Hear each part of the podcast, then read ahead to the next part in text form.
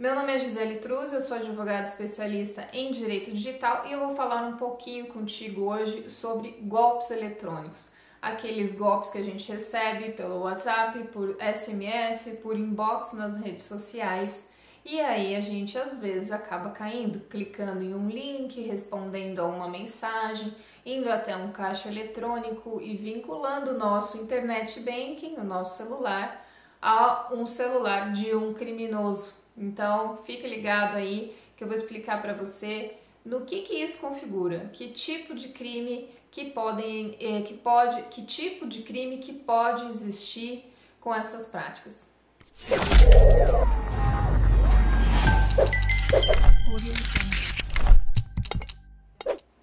Bom, essa situação é, em que o indivíduo liga para o correntista do banco, é, se identifica até como um funcionário do banco, ou manda um SMS e aí isso faz com que a pessoa acabe clicando em um link, que é um link fraudulento, um link malicioso, ou até ela realiza uma chamada, uma videochamada muitas vezes com esse suposto funcionário, isso pode ser configurado como crime de estelionato.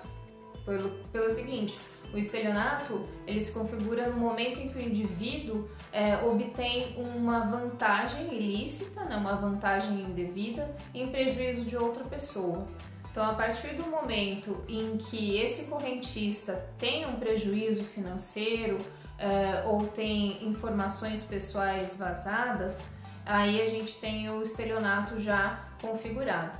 E além disso, esse indivíduo que se passa por um suposto funcionário do banco ou ele pede para o correntista eh, muitas vezes vincular um QR Code no caixa eletrônico do banco, né, fazer a leitura de um QR Code no seu celular em frente ao caixa eletrônico do banco, nesse momento o criminoso está vinculando o celular dele lá do outro lado ao internet banking do correntista. É uma autorização que o correntista está dando para vincular a conta dele, o aplicativo do banco dele em um outro aparelho. E aí esse correntista vai passar a movimentar essa conta, vai fazer transferências, pagamentos, enfim, como se fosse o próprio correntista. Então aí essa situação em que o criminoso age como se fosse o correntista ou o criminoso age como se fosse um suposto funcionário do banco, aí a gente pode ter o crime de falsa identidade, no artigo 307 do Código Penal. Então, na maioria desses casos, desse tipo de golpe, a gente pode ter enquadramento de dois crimes: o estelionato, que é a vantagem ilícita em prejuízo de outra pessoa, que está no artigo 171 do Código Penal, e o crime de falsa identidade, que é exatamente você se passar por outra pessoa, que está no artigo 307 do Código Penal. Tem uma razão sim para esse aumento dos crimes eletrônicos, principalmente dos golpes eletrônicos, né, nos crimes em que envolve alguma perda financeira por parte da vítima.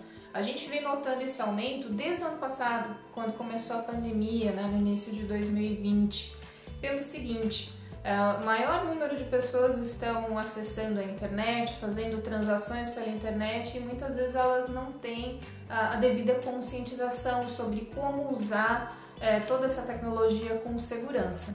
E aí elas se tornam mais vulneráveis. Em contrapartida, os criminosos também migram para o mundo online. Então eles vão passar a agir naquela plataforma em que está todo mundo por ali. Né? Então a criminalidade também avança para a internet. Por conta disso, com a maioria da população online usando aplicativos de qualquer forma, é certamente que o número de crimes eletrônicos vai aumentar. A gente vem notando esse aumento sim desde o ano passado. É, em casos em que a gente percebia em alguns estados havia um aumento de 100, 200 até 300% em relação a esse tipo de ocorrência que envolve estelionato, que envolve falsa identidade, em relação a 2019, 2018. E principalmente as grandes vítimas são idosos, né? Porque às vezes eles têm um pouco de dificuldade com a tecnologia ou não estão ainda tão antenados no uso de determinados aplicativos ou de fato acabam confiando numa terceira pessoa e também eles se tornam o alvo desses criminosos, né? Que já vem com uma conversa, com uma lábia com algum assunto que já vincula esse idoso. Então vem falar de vacinação de Covid, vai falar do é, empréstimo consignado no INSS, coisas assim. Então a gente tem é, uma população muito mais online agora, é, com assuntos que são é, atuais, que, que acabam gerando uma coincidência é, dos assuntos que são criados por esses criminosos. Então é, todo mundo pode ser uma vítima em potencial de um crime online.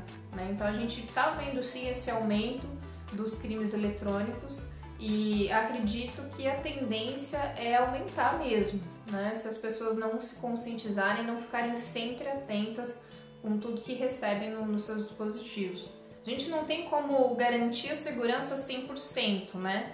Mas dá para você evitar ou minimizar o índice é, desses golpes eletrônicos. Então, algumas dicas simples: não clicar em tudo que recebe sempre conferir né, se aquela mensagem recebida falando que é o seu banco, é o seu gerente, de fato veio encaminhada em um canal onde você costuma conversar com o seu gerente financeiro, tá? Não abrir qualquer é, aplicativo, qualquer link que te encaminhe por terceiros, principalmente os desconhecidos. Tem muitas páginas falsas e fraudulentas sendo criadas na internet e os criminosos acabam enviando esses links em massa para as pessoas. Então, muita gente está recebendo SMS, WhatsApp, dizendo que está com o nome negativado, dizendo que tem um protesto em um cartório para pagamento, que tem uma dívida para ser quitada, ou é uma promoção, é um empréstimo que foi liberado na sua conta, coisas assim. Desconfie, né? Vale aquele ditado: quando a esmola é muita, o santo desconfia. Então, desconfie de qualquer é, situação muito vantajosa, muito curiosa, de urgências. O indivíduo que pede para você ir na agência bancária naquele exato dia, em determinada hora, para você fazer uma chamada de vídeo é, e vincular ali um QR Code nesse caixa eletrônico, não faça isso. Todo golpe eletrônico ele acaba sendo praticado por um indivíduo que detém algum conhecimento e uma malícia e também pela vulnerabilidade da vítima. E na maioria das vezes ele é praticado quando? Na urgência. O criminoso sempre tem pressa, porque na pressa a gente acaba às vezes se atropelando, não pensa muito, não se conscientiza, não pergunta para alguém. Então tome muito cuidado com isso, com essa urgência exigida pelo outro lado, com o link que você está recebendo. Será que essa informação é verdadeira mesmo? Confira na internet, né? jogue aquela notícia num buscador e veja se, se aquela notícia de fato é verdadeira. E também desconfie daquelas mensagens que a gente acaba recebendo por WhatsApp ou no inbox das redes sociais em que alguém está pedindo dinheiro para gente, alguém conhecido que está pedindo dinheiro emprestado. Tem muito golpe circulando também pelo WhatsApp, onde a pessoa acaba clonando o WhatsApp do indivíduo, tem acesso à lista de contatos dessa pessoa e aí passa a agir como se fosse ela. Olha aí o estelionato e a falsa identidade de novo, tá? Então fique muito, muito atento mesmo. Confirme antes com o seu gerente se ele mandou aquela mensagem, com a pessoa que está te pedindo dinheiro emprestado em um outro canal, ligue para ela, confirme se foi ela mesmo que mandou essa mensagem. Então sempre confira antes a informação, antes de fazer qualquer transação, antes de clicar em qualquer link. E na dúvida, não clique, não efetue pagamentos, não tome qualquer medida financeira na urgência, tá?